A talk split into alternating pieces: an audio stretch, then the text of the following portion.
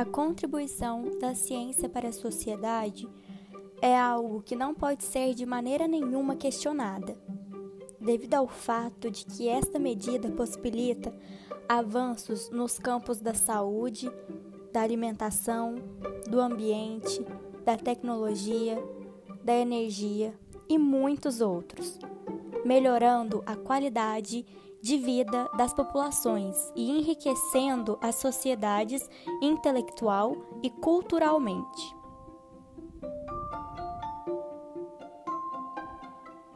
A ciência cria conhecimento e melhora a educação e a qualidade de vida das pessoas, reduzindo as desigualdades e construindo pontes.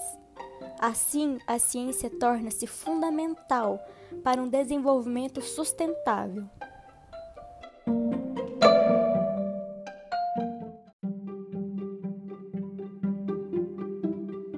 Para que a ciência atinja o melhor resultado possível, há a necessidade de envolver os cidadãos nos programas científicos. Por outro lado, os órgãos governamentais devem promover iniciativas de promoção do desenvolvimento, o que requer uma cooperação próxima com a comunidade científica. A Unesco tem incentivado o desenvolvimento do conhecimento científico através de diversas iniciativas e programas como a Rede de Cátedras, a Rede de Geoparques, o Programa Internacional de Ciências Básicas, o Programa do Homem e da Biosfera, o Programa Internacional Hidrológico e entre muitos outros. Outra maneira de unir a sociedade com a ciência é a celebração de diversos eventos, entre eles o Dia Mundial do Ambiente, o Dia Mundial dos Oceanos, o Dia Mundial da Ciência ao serviço da paz e do desenvolvimento.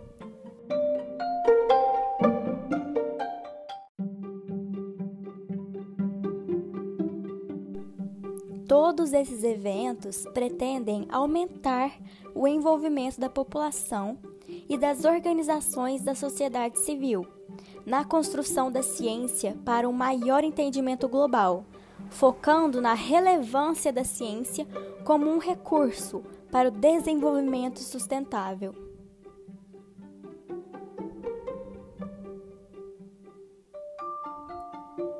Agora falaremos sobre a importância da aplicação de medidas de isolamento social no contexto da pandemia de Covid-19. Coronavírus é a nomeação de uma família de vírus que causam infecções respiratórias. Ele foi descoberto no dia 31 de dezembro de 2019 na China e causa a doença denominada Covid-19.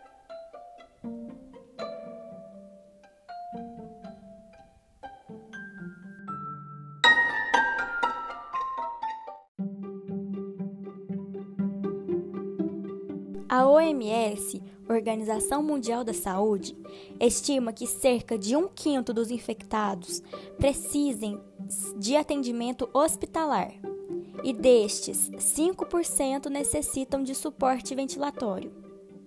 O quadro clínico apresentado varia de um simples resfriado até uma pneumonia severa.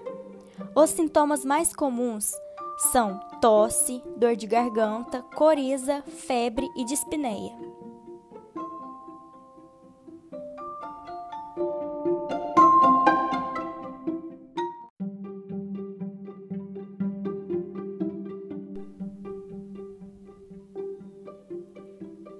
O vírus possui como característica uma alta transmissibilidade, ocorrendo de um indivíduo doente para o outro, por contato próximo ou através de um aperto de mão, abraço, ou seja, através de um contato físico. Desse modo, a pessoa sadia entra em contato com o material biológico infectado via gotículas de saliva, espirro, tosse, catarro, devido ao fato de que o vírus pode permanecer em superfícies contaminadas por tempo variável, dependendo da natureza do material.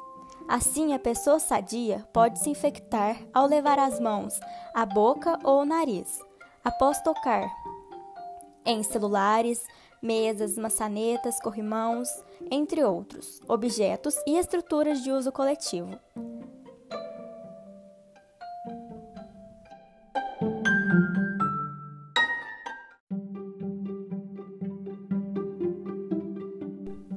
A letalidade é relativamente baixa, mas isso não significa que o número de mortos totais ao final da pandemia será pequeno. Por exemplo, se uma doença X tem letalidade de 30%, mas possui apenas 10 casos por ano, enquanto isso, uma doença Y tem letalidade de 6,4% aproximadamente e possui 40 mil infectados por ano, em quatro meses tem muito mais impacto.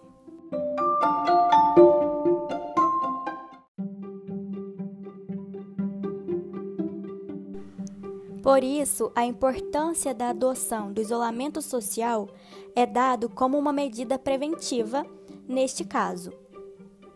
Uma das medidas de contentação da pandemia é o isolamento social, que corresponde a uma medida em que o paciente doente é isolado de indivíduos não doentes, a fim de se evitar a disseminação da doença. O isolamento pode ser vertical em que somente pacientes que compõem o grupo de risco para a doença ficam isolados, ou o horizontal, no qual somente serviços essenciais são mantidos.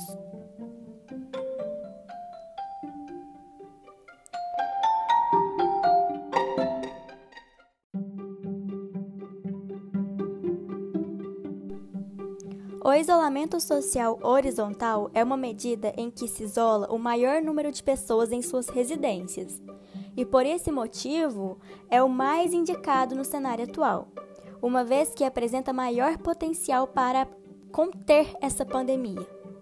No entanto, apesar de apresentar essas vantagens do ponto de vista pandemiológico, é o que mais afeta a economia tendo em vista que os setores primário, secundário e terciário têm suas atividades totalmente reduzidas. Por outro lado, o isolamento social vertical é uma medida que visa isolar os indivíduos que compõem o grupo de risco e, por esse motivo, apresenta o menor potencial para conter essa pandemia e menor impacto econômico. É importante conhecer outros dois termos que podem ser tratados como sinônimos de isolamento social, mas que possuem conceitos diferentes. Esses termos são quarentena e distanciamento social.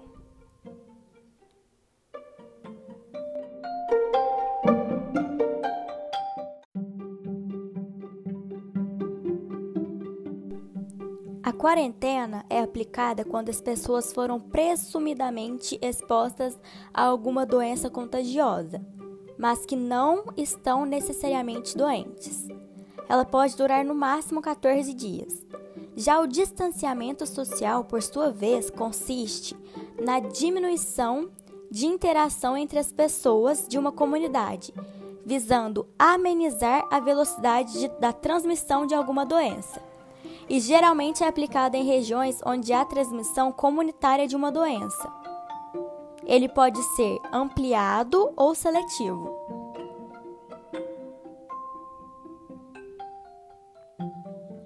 No caso ampliado, o distanciamento é aplicado para todos, havendo o fechamento de instituições de ensino e qualquer evento que possa gerar aglomeração de pessoas.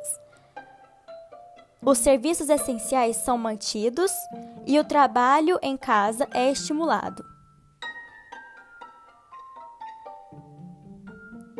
Já no caso seletivo, o grupo de risco deve permanecer em domicílio. Embora essa medida seja menos danosa à economia, a chance de aumento da infecção é muito mais alta e a probabilidade de conter a pandemia é muito mais baixa.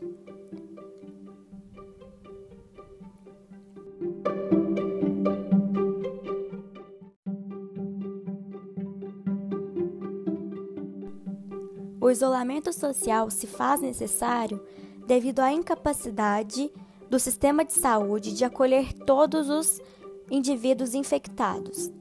A exposição sem restrições dos indivíduos ao coronavírus pode fazer o sistema de saúde entrar em colapso.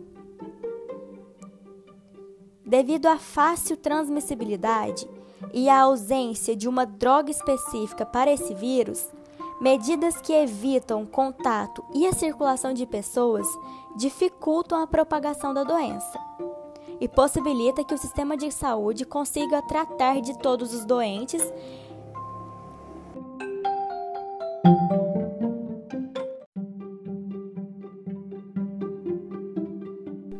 A prevenção consiste em lavar as mãos com frequência, usando água e sabão, ou higienização com álcool em gel 70%. Cobrir a boca ao tossir e espirrar com um lenço descartável individual.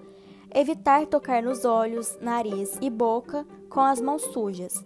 Manter uma distância média de 2 metros de pessoas que estão tossindo ou espirrando higienizar objetos de uso frequente, evitar o contato físico com as demais pessoas, evitando beijos, abraços e apertos de mão.